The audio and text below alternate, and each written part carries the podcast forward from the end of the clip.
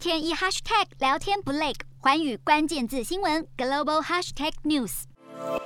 今天的寰宇大话题要来关注到的是欧美的高通膨危机，现在是逐渐的烧向了亚洲地区。全球其实有许多的国家都是因为新冠肺炎的影响，导致了供应链中断，结果现在又遇上了乌俄战争，所以呢，造成了能源不断的飙涨，导致各国的通膨问题现在只是变得更加的严重。像是来看到美国的部分，美国三月的 CPI 年升是百分之八点五，创下了四十一年来的新高，超乎了预期。另外，英国的通膨率也是持续的上升。英国三月的消费者物价指数其实年增率是来到了百分之七，高于市场原先预期二月的百分之六点二，也是创下了近三十年来的新高纪录。那么，英国央行现在就预期了，今年国内的经济成长将会慢慢的放缓。那么，英国相关单位他们也预测了，今年最后一季的通膨可能就是会飙升到百分之八点七的部分。所以，专家就表示，虽然短期内消消费者深受通膨的影响，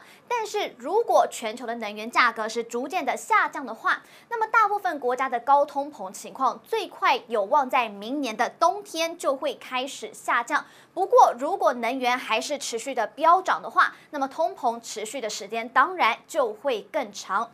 然而，高通膨的问题不仅仅是在欧美发生，由于乌俄战争也触动到了油价以及粮价大涨，导致通膨的野火，现在是从欧美逐渐的，就是烧向了亚洲，也形成了全世界通膨同步齐扬的局面。如果从制造业成本加速攀升来看的话，亚洲通膨的苦日子就在后头。那么，亚洲其实是全球最大的消费地区。那么，由于乌俄开战，其实延烧到了大宗商品的行情，所以。也加深了燃料啊，还有谷物，现在供应也都是中断的顾虑，导致肥料以及运输成本高涨。那么亚洲开发银行就估计了，大宗商品的价格居高不下，可能最后就是会导致开发中的亚洲今年的通膨率还会再往上整整一个百分点，达到的就是百分之三点七。那么世界人口第二大的印度，其实他们过去也是预期说了，今年的通膨会非常非常的平静，但是现在却是保受。粮价以及油价的双重夹击，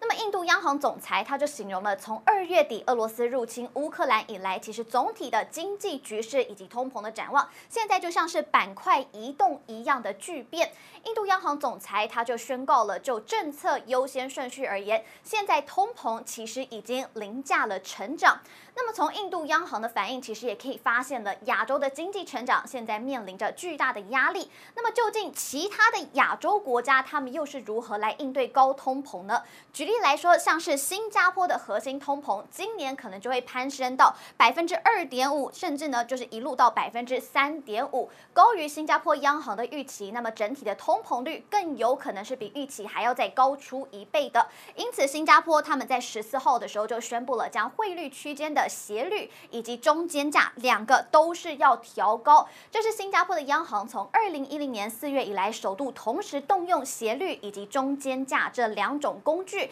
来紧缩货币政策，目的就是为了要减少贸易的冲击，也是继去年十月、今年一月意外的紧缩货币政策之后，再度的出手调控。另外来看到是在东北亚的南韩，其实三月的消费者物价指数较去年同期其实是上涨了百分之四点一，是超过了十年来的最快增速。因此，南韩其实也在十四号的时候宣布了要将七天复买回利率调高一码，要到百分之一点五的部分。那么罕见的是，在还没有任命总裁的情况之下就宣布升息。以上就是今天的华人大话题。